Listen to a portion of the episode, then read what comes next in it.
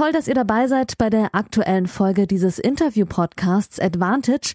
Hier bekommt ihr kostenlos die erste Hälfte des Gesprächs der neuen Folge. Das Gespräch endet nach der Hälfte des Interviews und das gesamte Interview, das gibt's exklusiv auf der Patreon-Seite dieses Podcasts unter www.patreon.com slash advantagepodcast. Und jetzt viel Spaß beim Hören.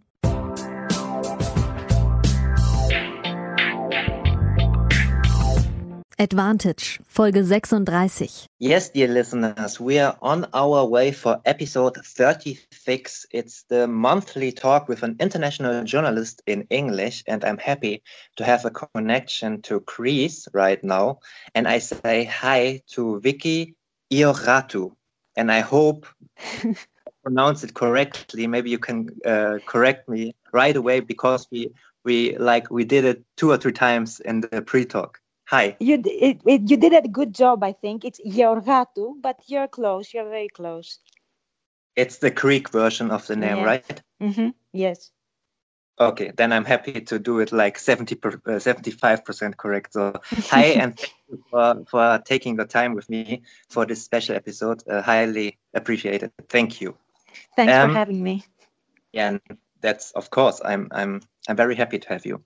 Um, Vicky, you were recently a guest in an I think Australian podcast, Sports Day, that called you the number one Greek tennis journalist. I listened to it in my. Oh, really? and as, as I want to talk to you um, not only about tennis in Greece and Tsitsipas and all other players, Sakkari, for example, but also about you as a journalist, let me ask you: Are you like in a pole position in your country? Uh, I don't know. I can't say that, you know. Uh, but you know, I've been following uh, the Greek players for many years, and I'm the only one that's been traveling to most of the Grand, Slams. So you can say I'm the most experienced. I don't know, experienced tennis writer in Greece, maybe. Okay. That's that that's cool to hear. So as I told you, we want to uh, speak also about your work, Tsitsipas and tennis and Greek, but we start with with you as a journalist. How did you become uh, a journalist right away? Was it your goal when you were a children? Uh, yes, uh, I I had decided to become a journalist uh, when I was like ten or eleven years old.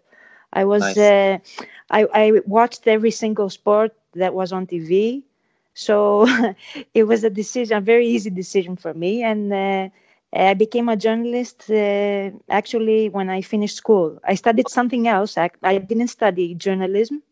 I studied uh, study? uh, I studied management, finance, let's say. Uh, I didn't like it that much.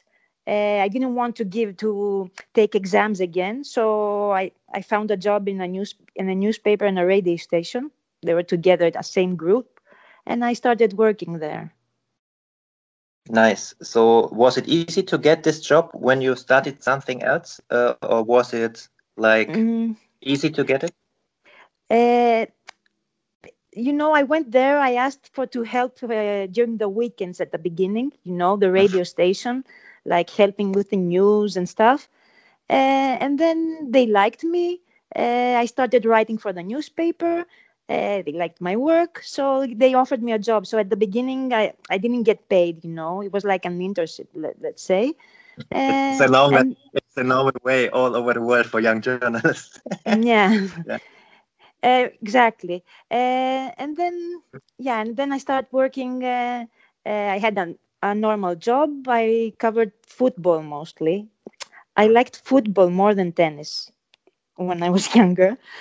Um, so I started uh, covering football. That was the start of my career, let's say. Uh, let's talk a bit about your love for sports as a small girl. Um, Where was it from? Was it family based, or did you have friends that were involved in sport? Uh, my parents uh, didn't like anything. They didn't watch sports, so it wasn't from my parents or anything.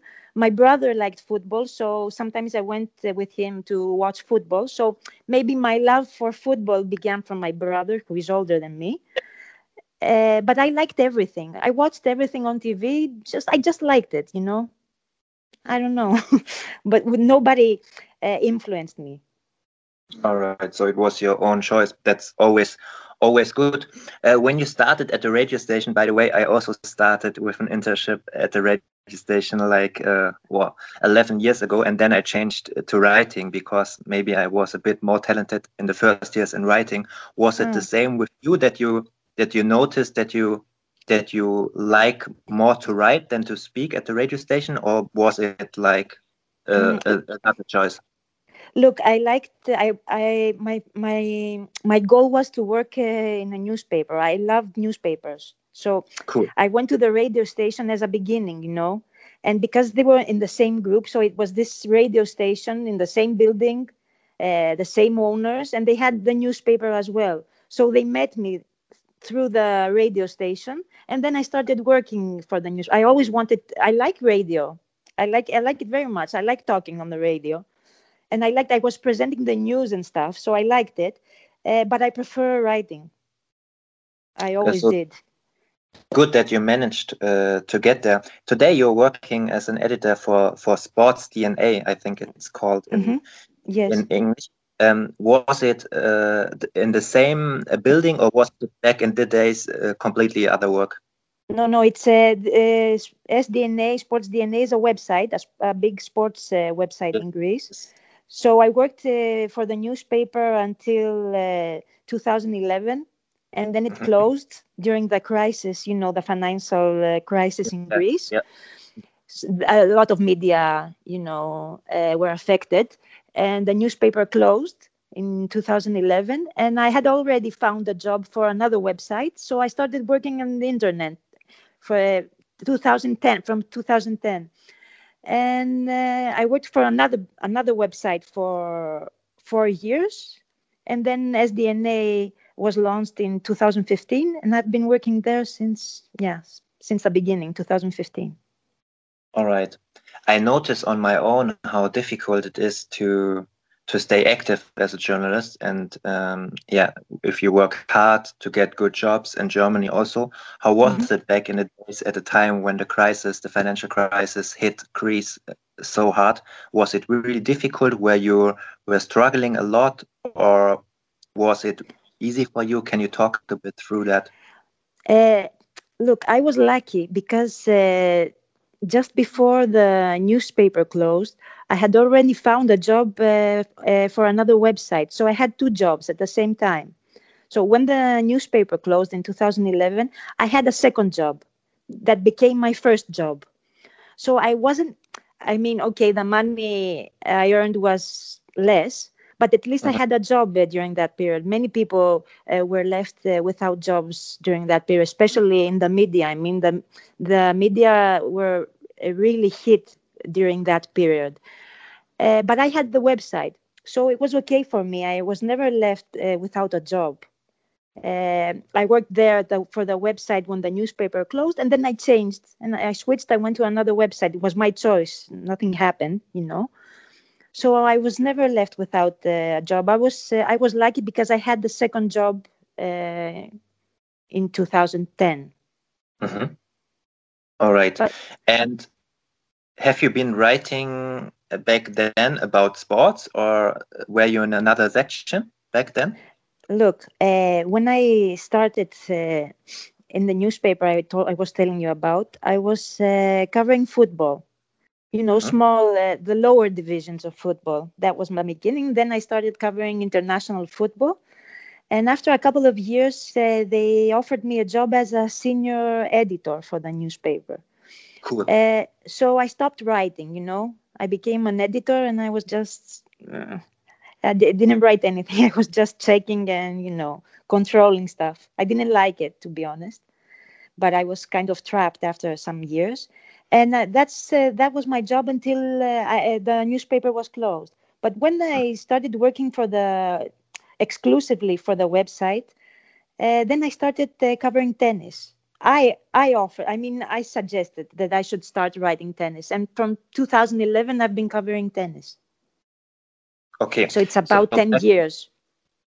that would have been my next question um, since when you were reporting about tennis so it's been 10 years 2011 mm -hmm. of course, was before the time of Tsitsipas and Sakkari. Um, yes. That created a new passion in in Greek sports for tennis. So maybe you can explain um, my listeners uh, why uh, did you want to report about tennis back then when it was not that popular in your country without players in the top hundred, top hundred, let's say? Yeah, yeah, no, it's kind of weird because uh, it's not that there was a player, and uh, that's why I wanted to cover. I like the sport. I liked it since I was a kid, but uh, I stopped watching when I was at the newspaper because I didn't have time to to follow any sports when I was working for the newspaper. And then I started uh, watching again with uh, you know Federer, Nadal, and all these players, and the passion returned. Let's say, and I, th- I thought it was an opportunity for me to uh, start something new, you know, and become a journalist again. Because when I was a, a, senior editor for the newspaper, I didn't feel that I was a journalist anymore, you know, because I didn't write anything. So I felt that maybe if I start something new, started something new that I liked, that maybe I, sh- I could become like a real journalist again. And I started traveling without any Greek players around. So it was tough for me. And you know how it works, you know, with the accreditations and things. Yes. I mean, I struggled uh, to get into tournaments um, before Tsitsipas and Sakkari. I had many problems. I mean, I couldn't get it into Grand Slams and stuff. Um, but I started traveling here and there in the ATP finals or Masters or in Rome and Madrid. Uh, and then Sakkari and Tsitsipas uh, ap- appeared on the scene, and uh, they helped me as well as as you can understand. Yeah, sure. So, mm-hmm. do you remember your first tournament on site? What what was it? it was the ATP finals of um, 2012. All right. I think. Okay. Yes. Back then, because mm-hmm. I, I want to talk with you a bit about the perception of tennis in your country and also the feedback you got uh, from your paper or from your online site when there were no Tsitsipas, etc. So have they been interested in tennis or did you have to fight every day to get your pieces into the paper or on the page? on page? Tell me a bit about this. Yeah, that was a problem back then and it still it still is a problem. We'll talk about it later. But back then, um, okay, people loved uh, Federer, Nadal, Djokovic, so it was a kind of popular sport. Of course, it wasn't number one. Number one here is football, then basketball, but it was like top five, let's say, top top six in Greece. Mm-hmm. Uh, so when I first uh, traveled and I went to this uh, tournament, people were kind of the the the readers of the website. I think were kind of shocked uh, to see a journalist traveling to cover the ATP finals without any Greek player or anything. Uh, but you know they liked it, and I I really believe that uh, I created let's say an audience uh, during that period. And now now that I left the website. I told you that I left the first website I was. I, th- yeah, I see that yeah, there yeah that I created a kind of audience there. There are a lot of tennis fans reading that website, maybe more than the website I'm working for now. You know, mm-hmm. uh, so yeah, people uh, people liked it, but uh, yeah, I had the problems you said before. I mean, they didn't. I had to make phone calls to tell them, look, this is a good uh, story. Uh, put it somewhere on the front page of the website on the top articles you know I, I struggled during that time with no Greek player. They didn't appreciate it that much, you know, editors and, you know, it was mm. tough for me. It still is sometimes. It still yeah, sure. I can relate to this, and I'm uh, from Germany. And when I started like four or five years ago, there were still some reasonable uh, German players, and still it was always difficult to to get the right place for your pieces to fight mm-hmm. against. Of course, here in Germany, also football is big, and on second place there's football, and then on third place there's football, and then some, some, some, some, other sports. You, you can relate to this too, of course, with yes. basketball. It's way bigger in, in your country than than here in Germany. Although we had Dirk Nowitzki, but um, it's it's more popular in, in your country. Yeah, basketball but is really it, big here. Yeah, yeah. You you you, you told me every time we, we saw each other uh, Mhm. uh, in tournaments back in in the old world before the the worldwide crisis. Um, but it can also be an advantage uh, um, to write about tennis. That's my experience because there are not so many other journalists who are interested in it. So when I started at an online page at Spox.com in 2016, I was a small reporter right away after my education, and they asked me, "What are your sports?" And I said, "Okay, of course, I'm interested in football, and I can write about this and that, blah blah. But I can also do tennis. I'm I like tennis. I know stuff. Uh, if you want to." And there were no no other colleagues or less other colleagues who were interested in it. And like four weeks later, I covered a slam from not from the slam, but in the office, of course. Was it Mhm. a bit similar for you that it was also a chance to to step up in your company? Uh, yes, I, I think so. I mean, I can relate to to what you said, uh, but uh, you know, it became a big advantage when uh, Tsitsipas uh, started winning. Yeah, sure. Uh, because I had already made, let's say, some um, connections uh, with the ATP, with the Grand Slams, um, with with Stefanos when he, because I met him when he was uh, 15. So it was uh, easier for me afterwards, and it's easier for me now. I mean, you can see that I can attend the press conference nobody else does. Uh, I can have interviews uh, because just because I started early, you know, before it became uh, that that big, before Tsitsipas uh, became a top ten player. So I started with an advantage, I think. Mhm. And uh, still now, before the crisis, uh, before the the pandemic, um, have you been the the only um, Greek reporter on the slams, or are there now several others? Uh, no, not several others. There are some some travel. I mean, but not all the time like me. Uh, maybe uh, one journalist from another. It's on a tennis website. He travels sometimes. But Mm. uh, for example, in 2019, I was in uh, all four slams. Yeah. Is it is it difficult for your company to to gain the money uh, to to to get you to the tournaments? Maybe it was more complicated when there weren't um good Greek players. I don't know. Uh, look, they didn't want to cover it. You know, I mean, they they would give uh, a lot of money for uh, for football. For example, when a team went somewhere to prepare for the new season, they would send journalists there for the preparation, not not even Mhm. for uh, a tournament or something. So they didn't want to. They weren't willing to cover it. You know what I mean? Because they didn't believe that um, they would get any uh, readers uh, from tennis, especially when it wasn't when Tsitsipas wasn't winning that much, when he was playing uh, qualification and uh, qualifiers, or maybe he was losing in the first round. Mhm. But after, once he started winning, and when Maria started uh, winning more, um, they they found sponsors, and uh, that's how I I got to travel. And other times they just pay for it, you know. Mhm. So, So, it's but easier now. Yes, of course. But ha- have you had like much work to talk them into um, get more involved into tennis and uh, send you to the tournaments back then? Yes, of course. I mean, every time I go, I mean, I I write like ten uh, articles per day. So, uh, yeah, I think so. It uh, it's it was important for their decision. Now, look, sometimes when they they don't want to pay, I will be honest, I pay for it. Mm, crazy. Yeah, Yes. it yeah, yeah it's it, it it's crazy. But like I'm I'm freelancing now. You you always have to have yeah to to decide what is best for for the tournament or for yourself. It's, Mhm. sometimes very very complicated. Um, how much of your work uh, in general is tennis um, at the moment or during your work? Is it hundred percent or do you still cover football and other sports? No, no, no. I don't cover other sports. I just uh, cover tennis and I help with the moderation of the website.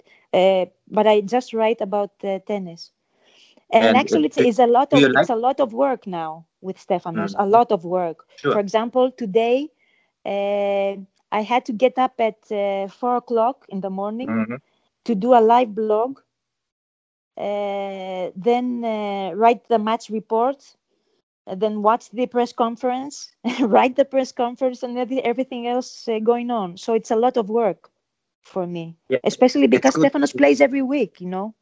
hmm Yeah, he he, he doesn't uh, have much breaks. That's right. But it's Mhm. good that you mention it. Uh, what exactly um, your work is about, uh, that people understand how Mhm. how difficult it is, because it's not like back in the '80s where you like wrote one article and uh, sent it to the newspaper, and then your day is Mhm. off. Especially if you work for an online newspaper or online page like like you do. Um, yeah, maybe we can talk a bit about um, a normal day in your life. Let's say Mhm. this week when the tournament in Acapulco is, um, Stefanos Tsitsipas won his quarterfinal against uh, Felix Auger-Aliassime tonight. Mhm. You, also, Mhm. you already mentioned uh, when you uh, woke up, it's uh, uh, Greece is one hour uh, in front of, of Germany with the Yes. time uh, schedule. But um, let me ask you is it worth it to do the live blog in the middle of the night? Uh, Good question.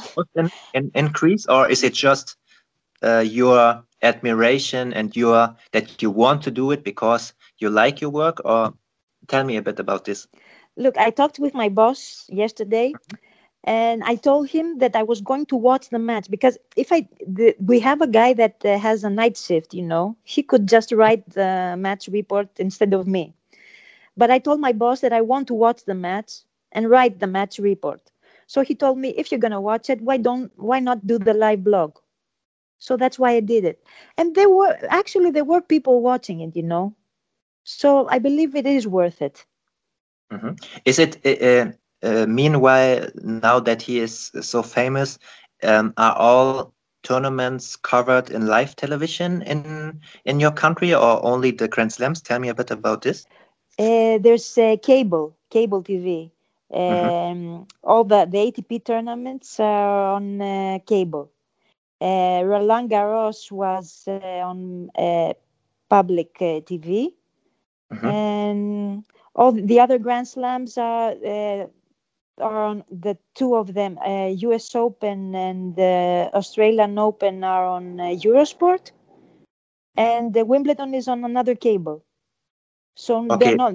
So not all people have the opportunity to to follow to watch him. Yeah, that's what I wanted to ask. So cable means they have to pay for it, right? mm-hmm. Yes. Mm, yeah. Just to, to just to clarify, because that's my experience. For example, back in the days at Spox or uh, at Tennis Magazine, uh, when a tournament wasn't covered in live television for free, the Mhm. numbers online were higher because Exactly. it Mhm. was more valuable to do a live blog or even a live ticker. I don't know if you if, if there's a difference for you between live ticker and live blog. I also my understand of live blog is just like every 10 or 15 minutes I put a picture and three or four sentences about the match and live ticker is like tickering every game stuff like this. No, and but it- sometimes it, was It's every point for- me. It's every all right, point. okay, then crazy. All right. So And not only was that- Hmm? No, I go on. hear you. Sorry, Excuse I me? Uh, I- I interrupted. Sorry. it's okay. Uh, I was saying that I write every single point, and I also have uh, comments from the fans, from the readers, and sometimes they ask me stuff, and I reply. It's uh, live. I mean, it's in there is interaction, Cool. you know. Cool. Um, do you answer it uh, live uh, publicly or is it like then a private message? No, no, no. Publicly. Yeah, it, oh, cool. That's a cool. That's a cool way of, of doing it. I like it.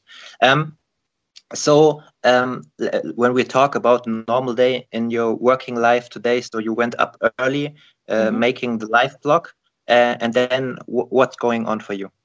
So today, you know, these days are different than I don't have uh, a shift, let's say, because my Mhm. normal shift is at uh, it's is uh, twelve to eight.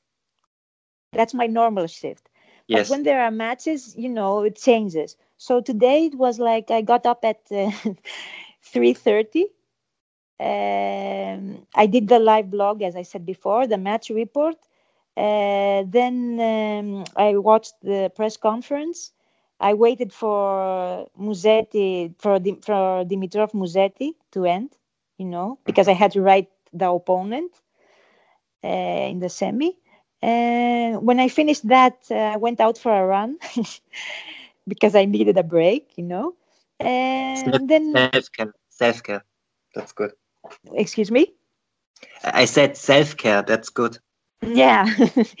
so then I got back, and now I'm gonna continue. Uh, in about an hour, I'm gonna do another two or three hours of work, but not uh, maybe Dubai. You know, the other tournament mm-hmm. and moderation. Cool. Um, mm. um, to, to, close uh, the first part about your job, um, let us talk a bit about your your goals uh, as as a journalist. And now you're you you told me a lot about your writing and um, how tennis developed uh, in a journalistic way. Um, I, I wonder now that you're like I think, the most experienced tennis journalist in your country. And of course, I asked you for podcasts because I know that you uh, know so much about the Greek players. I also I can tell uh, my listeners I always uh, ask you when I have to write something about Tsitsipas. You always a good uh, connection to that. So I wonder if there are goals like uh, maybe working also uh, in television in your country or uh, other goals uh, as an expert or are you happy with what are you doing now? And look i want to continue traveling of course because mm -hmm. i like it very much. And so i would like to work on tv i mean i would like to be a commentator. I think it, i think it, it is something that I, I could do here uh, but I don't think it. I could uh, combine it with traveling. So if mm-hmm. I had to choose, uh, I want to continue working like this. But I, I do have a goal, uh, and maybe it will happen soon. Uh, I want to. I want my own website, tennis website. Cool. So it may happen soon. I'm planning on doing that. Where I'm talking with some people, and we might do it as an addition to your daily work or a new job so like stepping up from the from the from mm. the online page uh, look uh, at the beginning uh, it will be an addition but then mm-hmm. i want to i would like to just work uh, for my own website you know that's cool. a goal for me i don't know if it could happen soon but i can tell you that uh, soon there will be a website Cool. I, I will follow it, of course, uh, as I follow you on on, on Twitter. You should you. all all that you are interested in uh, yeah english speaking tennis and tennis twitter you should follow Vicky um, i will add the perception um, the description in in this episode's description so follow Thank just the podcast and then you can follow Vicky uh, but i imagine that a lot of my uh, tennis freaks here that listen already know you. but luck, good luck with your own page, uh, of Thank course. you. Um, so um, now we spoke a lot about uh, journalism in tennis. Um, to close this, I want to speak a bit more mm -hmm. general about journalism. Um, because it's also a big topic for me. Um, I try to to report about more general topics, not on not only tennis. Um, I wonder if there were during all your years any prejudice against women in journalism and um, was it harder for you as a woman uh, to become what you are today? Yeah it was very hard for me. Um, especially because i worked um, for a newspaper that a newspaper uh, that was i don't know there there were many men. I mean i was the only woman at some period. So it was just, it was difficult for me. Sorry, sorry to interrupt you. Just in sport or in the paper in general? It was a, a sports newspaper. Ah, okay. Mm-hmm. So I was the only one, or maybe there were maybe one more, but most of the time I was the I was the only one. So especially when I was uh, young. Um, I don't know. I didn't feel very comfortable, and you know sometimes how journalists are. I don't know if there it's like that in uh, Germany, but uh, uh, here in Greece they are like you know fans sometimes, so they're not very. I don't know. I'm not gonna say polite, uh, but they don't see women. Women, especially that period when I was there, uh, I didn't. I couldn't dress like I wanted to dress. You know what I mean? Mm-hmm. I was kind of shy uh, they at the beginning they didn't think that I could write about football because they thought that, that I didn't know football. So I had some problems at the beginning. But afterwards, okay. you know, I got I established, let's say, myself after I don't know one or two years, maybe mm-hmm. less. So and I became it became I told you I became a senior editor. So I I gained more respect, let's say. But it was hard, and sometimes I feel it still is. You know, that men get uh, men in uh, sports journalism uh, get more opportunities than women. That's my feeling. I, I think the feeling is is right. So first of all, uh, thank you that you talk with me about uh, this topic uh, because it's not an easy topic, but it's important also for me because I think um, you're right. Because for example, me, I'm I'm 30 year old. I'm a man. I'm a white man, and I have the feeling if I work hard, then most of the time I can make the best out of it, and there are no obstacles for me to overcome. Of course, at the moment it's hard and um, for all of us. But in general, I think uh, women. It's the same here in Germany. I would say, like because especially in sports sector, um, there are more men interested in sports. Let's say, but it also developed about the years. But still, there are very very less um, writing uh, women, I would say, in presenting mm-hmm. in television. Maybe it's something else. This has other reasons, of course. Maybe yes, sometimes for, also not sure. because that's the old fashioned style Let, us say let's put a nice looking girl in front mm-hmm. of the television but it's still and uh, still there are a lot of in, i just can um, talk about germany but there are a lot of um, good and hardworking uh, women in sports that have to deal with this kind of prejudice um, whether they are good and whether they have a good knowledge about sports or not it, it, it's very difficult so i I'm a man, so I'm, I cannot relate to this, but I totally understand what you were talking about. And um, I think it's still difficult for you, as you told me. Yeah? Yes. And you know, uh, even if you, okay, on uh, as you said, uh, on TV, you can see a lot of girls uh, for the, you know, the reasons you mentioned. Uh, but uh, if you, I mean, here in Greece, if you just take a look at the newspapers or the websites, there are no women in top positions. You know what I mean? Like editors or uh, they're just men and there are many women that write that cover sports but they're not in the top positions so i think there is i mean people uh, believe that women uh, still believe that uh, women don't know football don't know basketball i don't know tennis is um, kind of different you know i think and maybe it is because there are not so much experts or people who call them experts mm-hmm. i don't know um, do you think do you think there are special reasons uh, for that in your country, or is it a worldwide problem? I'm not sure. I think that uh, it's a worldwide uh, problem. That's my feeling. But I think that here in Greece, it's uh, more. I mean, I think that uh, especially when newspapers uh, there are less uh, women than in other countries. Where I mean, less women covering sports than in other countries. That's my feeling. But even if in, I was thinking that even in tennis tournaments, men are much more than women, right? Yeah, yeah. I don't know. On a normal slam, I don't know. I, I'm I'm not as experienced as you. I I covered uh, five slams um, at at site so mm-hmm. far it could be more if there wouldn't be a p- pandemic. Yeah. But I, I, would say it's at least ninety to ten percent, maybe more. Mm-hmm, mm-hmm. Just just the writing journalists uh, in, in, the in the big areas, I would say. Correct yeah, me if yeah. I'm wrong. Yeah, I believe so too. So I think it's not a problem of Greece, but in mm-hmm. Greece maybe I don't know, maybe maybe more, maybe there are more men in football because it's football and basketball mainly. So maybe that's the problem that they don't. I mean, if there were other sports that were, that were popular popular here, maybe more women uh, would be working in sports. I don't know. I'm not sure.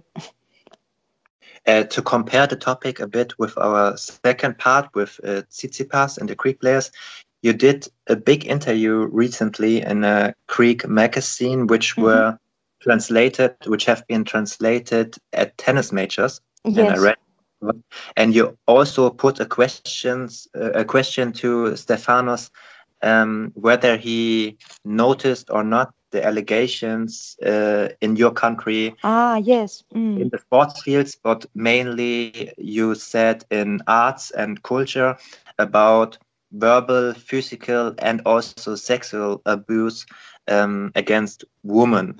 Mm -hmm. um, uh, maybe you can also answer the question a bit more in general, what it's all about, but also how um, Tsitsipas responded to this topic. Uh, to be honest, uh, Tsitsipas wasn't that well informed about it because mm-hmm. he, you know, he's not living here, so he doesn't know exactly what is happening. I mean, for example, uh, he didn't even know. He doesn't. He's in a bubble of his own, you know. Sometimes. So he yesterday, not today, uh, he was asked about the absences in Miami, and he didn't even know that the team and uh, Nadal and Federer are not going. So I'm just saying mm-hmm. that that he's not. Uh, he's in a bubble. You know what I mean? He's just focused on his matches, and so he wasn't that well informed about it. But it's a big, very big issue here in, in Greece. It all started with uh, this uh, athlete, a sailor. Uh, she's uh, Bekatorou. She was uh, actually a gold uh, medalist Olympic uh, medalist. And she revealed that she was sexually abused when she was 20 years old. And now she's 40, so it was 20 years after.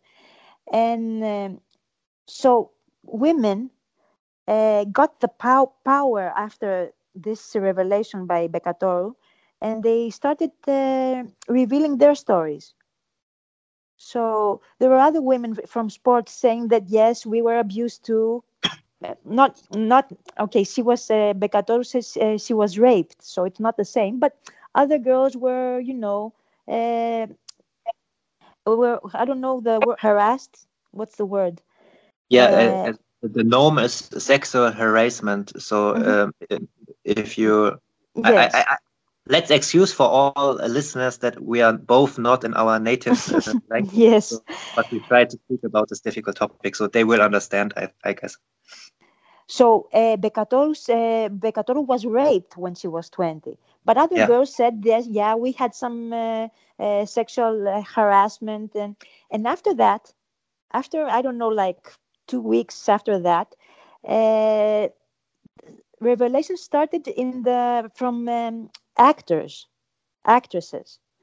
So it's this big wave, let's say, of accusations against very famous actors in Greece, very famous directors in Greece. And um, there was also this uh, very famous uh, director uh, who was also the uh, manager of the um, um, National Theatre of Greece and okay. he was accused uh, for raping um, young boys. So he's in jail right now. So all this started from the uh, from Bekatorou, that uh, athlete. So every day there are. I mean, it's a very big topic here in Greece. Like every day there's something new. Mm-hmm. Accusations for very famous uh, actors, directors. So that's why I asked him. You know, because it's yeah. it was a, a lifestyle um, a lifestyle magazine and they wanted mm. to know his opinion about it. But Stefanos wasn't that well informed. He knows that something is going on. He heard about Bekatorou, what she said, because this happened in January, but he doesn't know exactly what is going on, how big it is in Greece. It's very, very big, I'm telling you. I mean, you can, uh, if you Google it, you will find, uh, because they, they, I think there are articles inter- international, they have written in, in Italy and uh, other countries about it. And in, in England, I think. Yeah, it's yeah. Very, I, I, Mm-hmm. I read it's a, a bit very about. Big, yeah. Mm-hmm. Yeah, it's like uh, let's say it's like uh, your own uh, movement in your country yeah. from from Me Too, and it started with with one woman. And mm-hmm. um, um, did they did they publish it all on their own social media, or uh, have there been big interviews in newspapers or online magazines, or was it on to the same time? Let's say. Uh, Bekatorou, the athlete that started everything, she mm-hmm. was on um, uh, a Zoom meeting or something, uh, a seminar or something like that, and that's what, where she revealed it. Okay. Uh, the actors, some of them, the, the actor that's because this actress started it moved from sports to you know to uh, movies and uh, to actors. Uh, it was this actress that she was on a TV show, and she talked about this uh, actor and director. And then others uh, published on their social media. or most of them go on TV on TV shows and make the revelations. All right. So, mm-hmm. but first of all, um, I liked it very much that you asked him uh, this um, this question because mm-hmm. as you know me as you know me a bit, I, I always try not to, not to cover about backhands and forehands, but also about uh, lifestyle uh, problems that exist in in the real world. So it has also maybe to exist in the sports world. That's my that's my opinion. And, and what I want to add maybe for for listeners that are not so involved in uh, in this difficult topic topic like sexual harassment. I reported about it last last year in for Sport Show with with another colleague. What I learned from from a lot of women is that not uh, we as a ma- as men decide where these things start, but mm-hmm. you as women start where sexual harassment is starting. If it's like a bad sentence or bad luck, a look, it could also be seen as sexual harassment and that's not our topic as men to decide uh, where it starts where not so it's very important that that women all over the world speak out that's why it's it was cool that you speak with me about it too. That's and what i wanted to add. i want to add something too. Yeah sure. Uh, that uh, i mean there are some people here in greece and everywhere everywhere asking why did they say it now? Who cares? I mean they feel like saying it now. They were i don't know there were. sometimes you feel uh, ashamed. Uh, you don't have uh, the strength to do it so all these women got the strength from Bekatorou or from the other actress that you probably don't know. So I I, I can't hear that question. Why now? You know it what takes I mean? time sometimes. Sometimes it takes time. So the yeah. the woman will decide when decide when she wants to say, or the boy, or what, whatever. I don't care if it's now, if it's after two years, if it was before 20 years. Okay, very interesting, but also deep and uh, important uh, topic. Not easy to talk about. We want to mm. continue to go back to tennis, Vicky. In our mm-hmm. second part, we want to speak mainly about Tsitsipas, but also a bit about other players. And of course, your female uh, sports gun, Maria Sakkari. And um, you already mentioned earlier in this podcast that you first met Stefanos in 2015. If mm-hmm. I would guess now, maybe I would say it could have something to do with the Orange Bowl. Maybe that was in 2015. I don't know. Maybe you can tell me a bit uh, about your with him what was it all about because i noticed that he was in the final of orange bowl the the world championships under 16 and stuff like this in 2014 and 15 14 yes Stefan uh, Kecmanovic also uh, I met him a little bit uh, after that. I, I met him in uh, uh in Melbourne. He was playing a junior tournament. Ah, understand. Yeah. Mm-hmm. So that's where I met him, and uh, then I first interview, and I I spoke to him then as well. But then I my first let's say big interview was a few months later in uh, Wimbledon. Do you remember uh, your first meeting and your first opinion about him back then? Uh, my first opinion as a as a player or as, as a as a guy, let's say. Both. Both. Tell me both, please. Okay, I will first of all I will tell you that I was very very impressed when I saw him playing. Mm-hmm. Uh, I actually didn't believe that Greece had a player like that. He was, I mean, I was so impressed by the way he played and you know his backhand and everything, and and honestly, I believed in him from the for the from the first moment I saw him. I mean, I was, I was, I didn't believe, um, I wasn't sure that it, this will happen, you know, like top 10 player and everything. Uh, but I really thought that he would do something uh, big for Greece because Greece didn't didn't even have a player in the top uh, hundred. Yes, you know, before him. So when I first saw him, I was really impressed. When I met him, he was very very shy. Uh, but he was always nice, and he hasn't changed since then. I have to say that he's not as shy as he was, but he hasn't changed that much. Yeah, yeah, you, you always make not fun about him, but a bit of jokes when we talk about him that maybe sometimes then you come to me and say, Oh, Yannick, I, I think he, he didn't understand your question in the right way. yeah. Because, because he thinks in his own way and sometimes he's not, uh, he cannot listen for, I don't know, 40 minutes. Maybe you can talk a bit about this. Was it the same with 14, 15? And now he's in his 20s maybe talk a bit us through? Uh, I think that uh, he's not very focused when he's at the press conferences, and sometimes uh, he doesn't understand the question, or maybe he doesn't pay that much attention. It happens in Greek, it happens in English, so I don't think it's because of the language that he doesn't understand. He's just not very focused. Focused sometimes, and it, it, ha- it has happened to me many times. I ask him something and he answers uh, something else, you know. Um, but he was like that. Yeah, I, I don't think he has changed.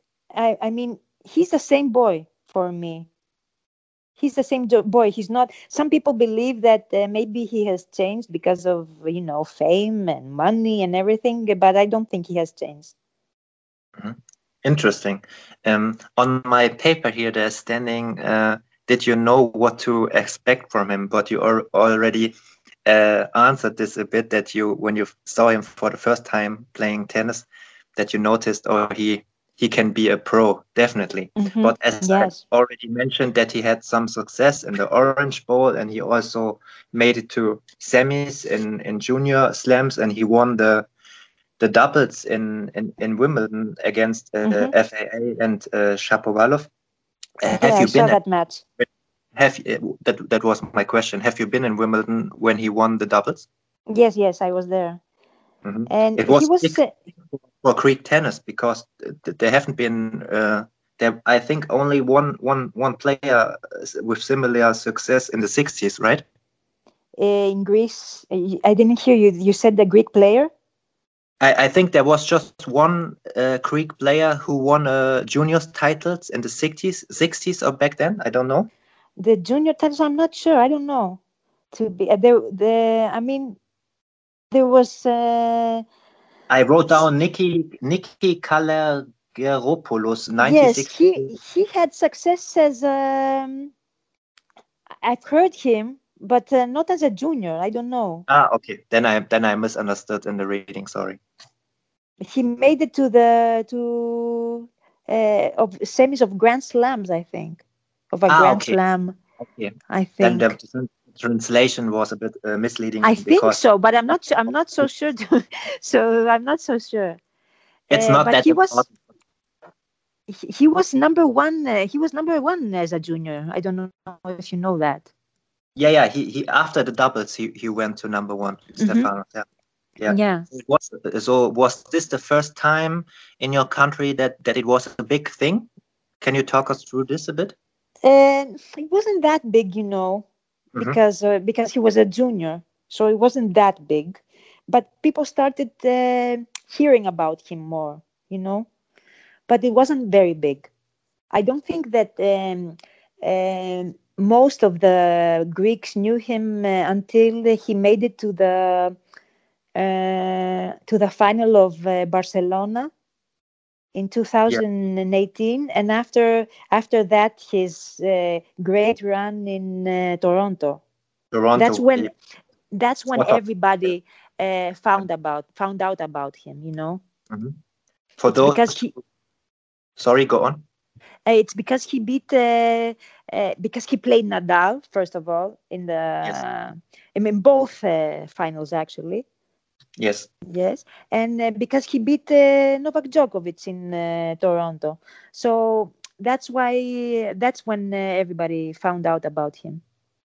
Yeah, it was 2018 uh, Barcelona final. He lost in straight sets against Rafa, and then in Toronto it was big noise because he won against four top mm-hmm. ten players uh, at this time in this tournament. Thiem Djokovic, Zverev, and Anderson. I noticed and he went on to win Stockholm and the next gen finals too. Mm-hmm, mm-hmm. So that that was his big, big breakthrough in the tennis bubble, let's say.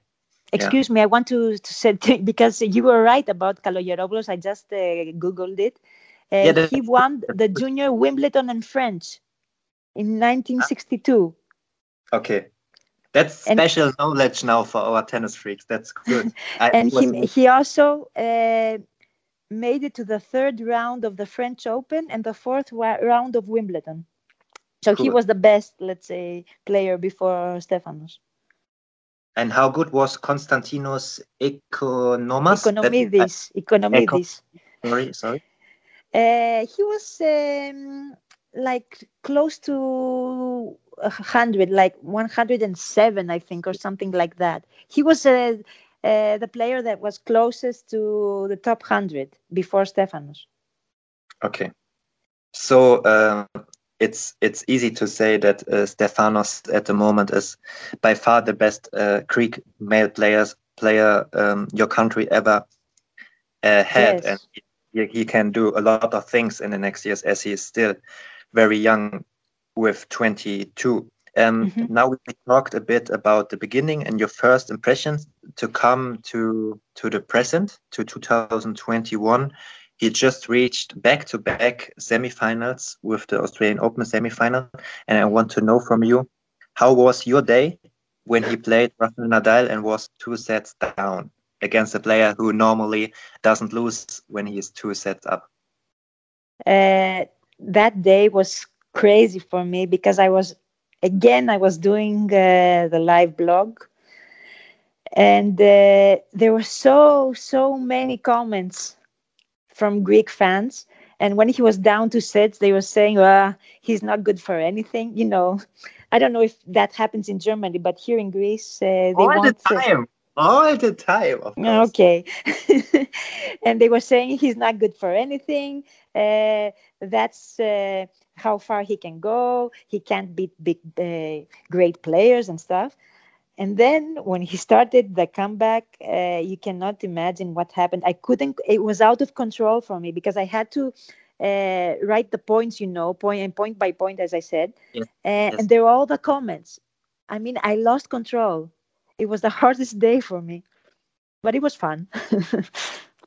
yeah, sh- sure, sure. It was, it was fun. Yeah, I, I also, uh, if you're working, sometimes when there are big matches, but you're so much into it and you're doing a live blog or a live ticker, it's so difficult to feel the match as a journalist exactly. because mm. because you're so involved and when the match is finished you're not really know how big it was in the first moment because the work was so difficult and so intense that's mm-hmm. for me i also then i go on twitter if i have some some time off and I see comments and to get to get a feeling for how big this event was. Uh, if I'm just watching uh, uh, on the stands or in front of television, I can handle it a bit better.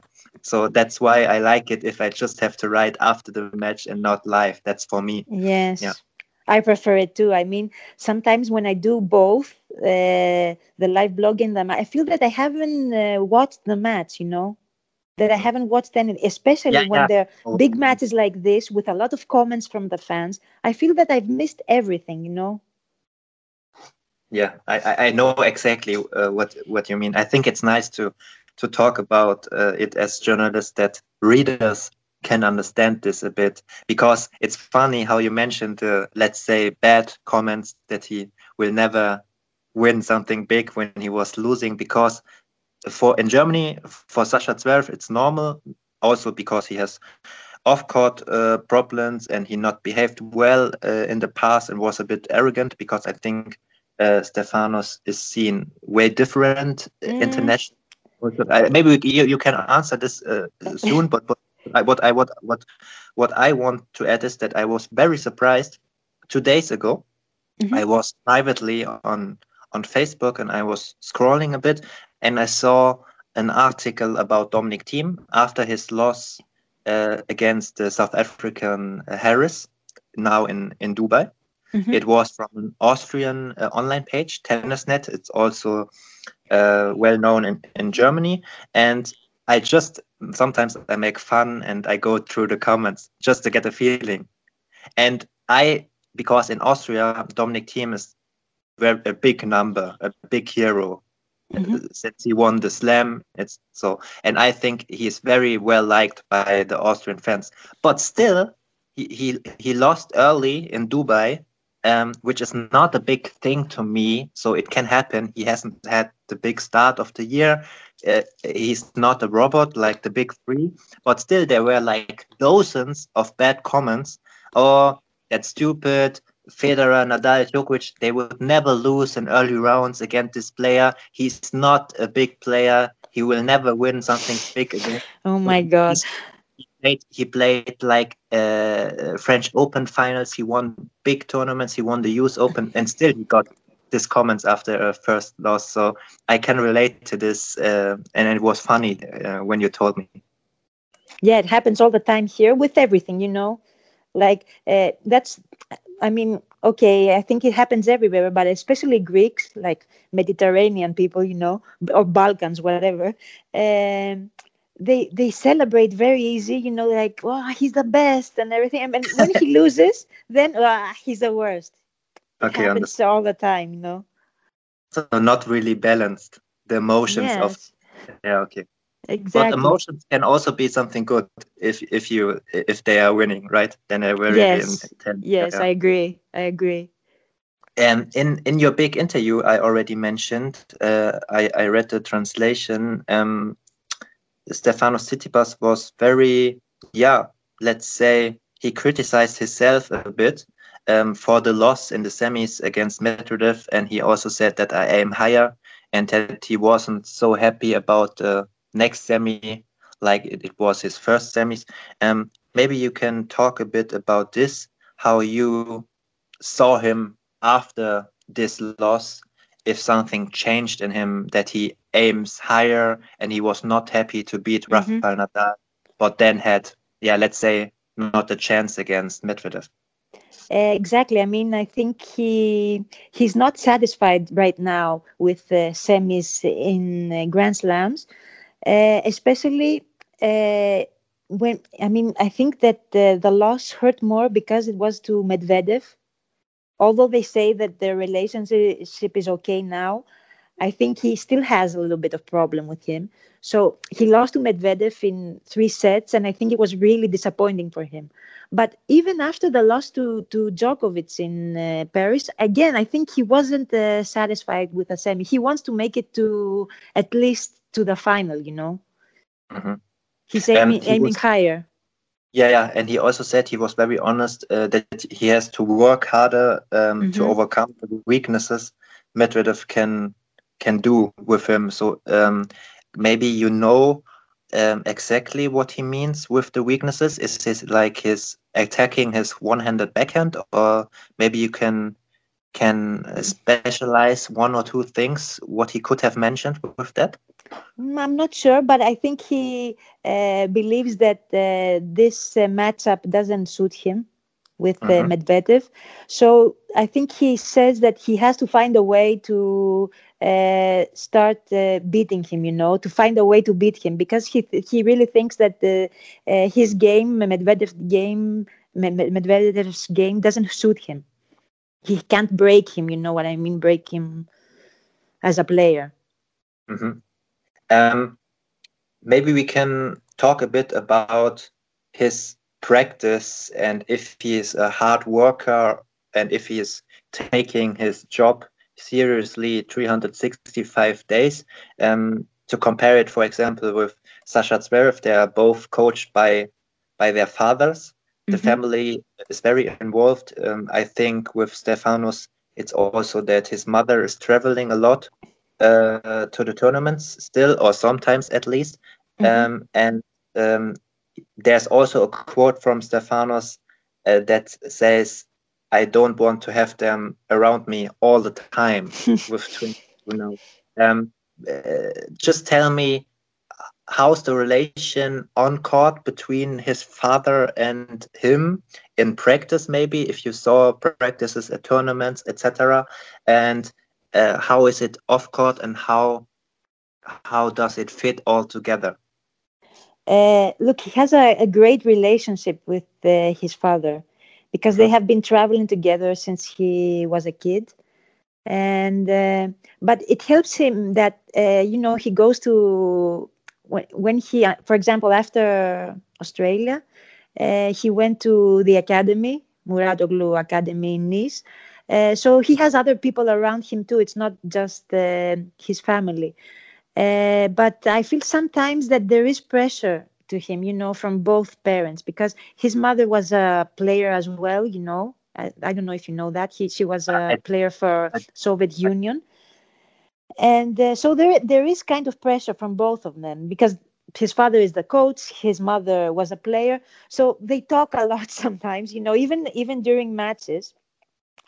Although I know that he doesn't, li- he tries not to listen to anything uh, during matches, but there is pressure. You know, having your family around all the time, it is exhausting sometimes. I think for him I don't know how uh, Sasha's how Zverev handles it, but uh, for Stefanos, I don't know. Sometimes uh, he feels the pressure, probably. But as you asked at the beginning if he's a hard worker, he's a very hard worker. Okay. It's just tennis for him. Mm-hmm. Yeah, sometimes maybe people uh, don't notice that because he's sometimes like a dreamer and he has this vlog and he's very artistic and likes culture that he's still so dedicated to his tennis. That that's what I wanted to work no, no, out with. He's very dedicated to his tennis. I mean, the other things are like secondary. Uh, mm-hmm. He's uh, he practices a lot. He's uh, I mean, he, the only thing the thing that he's thinking about is uh, tennis. Yeah. And as I told him, I don't know if you read this the other question. Uh, that he went on holidays last year, and it was the first time I saw him like having fun as a kid, like as a 22 year old boy. You know, I'd never seen him have really have fun. Of course, as a good journalist, I read the full interview. Of course. uh, no, no, I, I, I read it with, with joy, especially because it's it's interesting for me when it's in English. I, I read all the stuff from from the big players too, um, um, especially when I know that that uh, a journalist from from their country did it because then I know that um, yeah there all, it's the same with, with Sasha Ozmo. If if mm-hmm. there are translations of his stuff he he does for for Sport Klub about Djokovic, I try to to read it to understand it from the from the Serbian point of view. I think that's mm-hmm. very very um, important to have the different opinions from the countries about their players and not just your own opinion. You asked me about the, the family and the situation with with Zverev. Mm-hmm. Um, I, think there's a very very intense bond between inside the family. I think it can happen everything on the world. This family they they will stick together. So it's the same for Stefanos. It's the same, exactly the same because with all the uh, allegations also from his ex ex girlfriend stuff like this um, the family sticks together um, no matter if there's something true in it or not it's a very difficult topic but also with the positive topics with the success they had and the or the negative stuff when when they were arguing with ex coaches and stuff like this the family sticks together and i think now um, that he will be 24 in a month, uh, mm-hmm. Sasha Zverev. He noticed this more and more that he belongs to to his family. But I think it's also difficult for both of them. They are in similar situations. Um, they grow up publicly mm-hmm. with a very intense family bond, but they have to find themselves at, as adults. And I think this is very uh, interesting to see, but also very difficult for them because yeah, very very tricky yeah you're right yeah because i i always try to to tell the people that they are allowed to make mistakes because we are all we're young but not in public when I was 20 and 21 and did mistakes, uh, no one cared without besides my family and friends, but not the whole sports world or tennis bubble, let's say. So uh, sometimes it's difficult for for Tsitsipas and all the young players to to develop not on court but also as a tennis player. I would say mm-hmm. uh, as a as a person. As I a person, yes. Yeah. I don't know if you heard what happened uh, with uh, Stefanos here in Greece. Uh, tell me, please. Das war der erste frei zugängliche Teil der neuen Folge. Die zweite Hälfte hört ihr exklusiv auf der Patreon-Seite www.patreon.com slash advantagepodcast.